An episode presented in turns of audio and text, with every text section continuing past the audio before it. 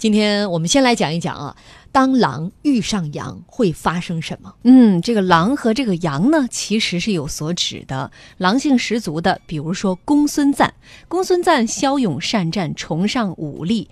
类羊的这个人呢，之前我们也给大家介绍过，幽州牧刘虞，仁政爱民。以德服众，这两个人风格非常的迥异，但是非常寸。两个人呢还要在一块共事。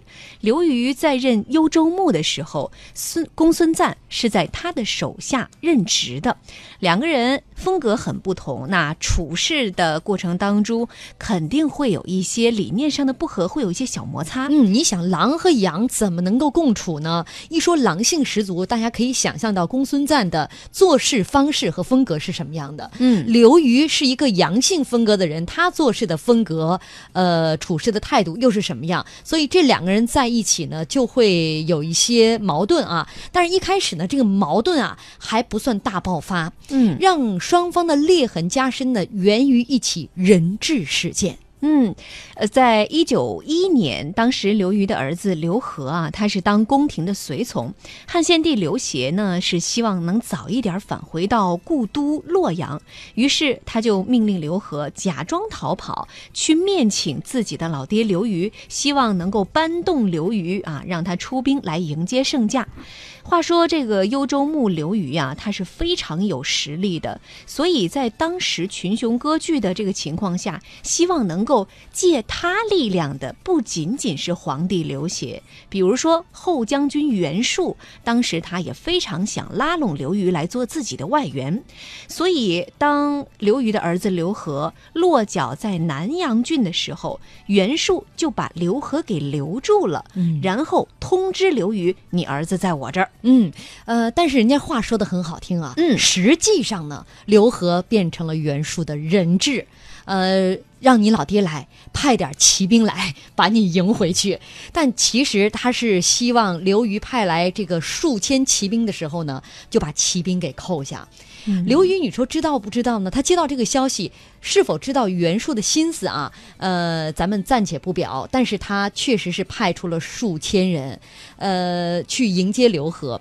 公孙瓒是明知道袁术已经心怀二心，所以就劝阻刘瑜说：“你别把这些骑兵派出去，派出去就是羊入虎口，有去无回。”但是刘瑜不肯听啊，公孙瓒。也怕袁术回头对他又恨起来了。你瞧，你坏了我的好事儿啊！于是立刻改变立场，派他的堂弟公孙越率领骑兵一千多人前往协助袁术。也就是说，你既然要派人，你也甭派别人。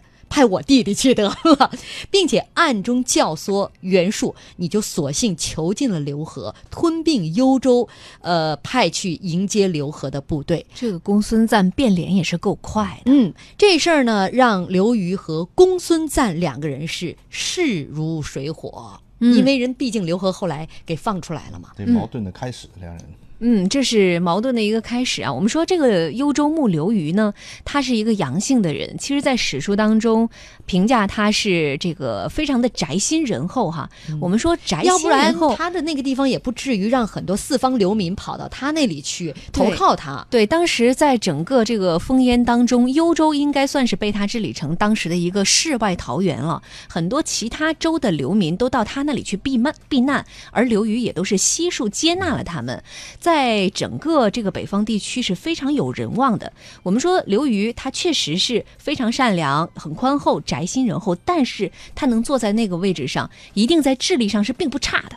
那我们猜测啊，他有没有可能，或者说他应该是知道袁术心里面的这点小九九的，呃，知道袁术是在打他主意的。那为什么公孙瓒在建议的时候，他就是听不进去呢？就这个基本判断呢，我相信以刘瑜的水准，应该还是能够做出来的。这就像开始我们提到这个狼性和阳性，在乱世当中，我想谁也不愿意做那个小绵羊。但是呢，有的人会做的比较有技巧。你像公孙瓒呢，典型的就是披着狼皮的狼，他一点儿也不做伪装。但是有一些呢，他会做成披着羊皮的狼。你比如说像刘备，很表面上看是很温和温柔，但是做起事情来，该吞并势力的，该拿资源的，一点儿也不含糊。他是流着狼血的羊。哎，对你这其实像像刘瑜呢，我觉得这个也算一定程度上的披着羊皮的了。为什么这样说呢？因为他能做到幽州牧这个地方，特别是后来你像他的发展做到大司马，你说明水平能力都是也不是白给的。但是呢，他的根本性呢，就是这个狼性体现的不够。就说你一个小小狼碰到一个大狼，或者碰到一个更加凶残的狼的时候，那你这个小羊其实就相当于一个小绵羊，在那个大狼面前是束手待擒。嗯，而且我们看啊，就是他宅心仁厚，体现在哪儿呢？自己亲儿子被扣了，肯定得救。嗯，所以说呢，他肯定得派这个兵。再有呢，我觉得可以从公孙瓒这个角度来看一下这个事儿，就是刘瑜是不是觉得公孙瓒这个人有问题？其实这个我们只能是从事后来推论了。就是比如说，你看公孙瓒后来死后啊，他手下的那些人，其实他是有兄弟的，还活着，而且有就是宗族里的人还是有势力的。但是他原来手下那些人，几几乎都跑了，投袁绍的投袁绍，投刘备的投刘备，投曹操的投曹操。为什么大家都离他而去？其实我觉得从这个侧面来讲，说明他这个人本身也有有点问题。具体什么问题呢？可能就体现在刘瑜在这种关键决策上都不听他的。嗯，呃，我其实在这个问题上哈，我也觉得是，你想想自己的儿子被别人当做人质了，还有什么样的劝告能听得下去呢？嗯，我作为一个母亲，要是老刘家的人呢，就是直接踹下车的节奏。我作为一个母亲，我很理解作为一个父亲的刘瑜的心情，就是自己的儿子在对方手里面，所以在这个派这个兵的过骑兵过去的过程当中，况且也不是说一定就会被这个袁术给拿下，还是有着另外一半的百分之五十的概率嘛，就是人和兵都能够回来。嗯，但是我们看这个事情再往后发展，就是公孙瓒的表现非常有意思。他这个城头变换大王旗，翻脸翻的实在是太快了，立刻就站在了袁袁绍袁术的那一边。其实三国这个乱世，我们也看得出来，就是好多人之间关系非常的错综复杂。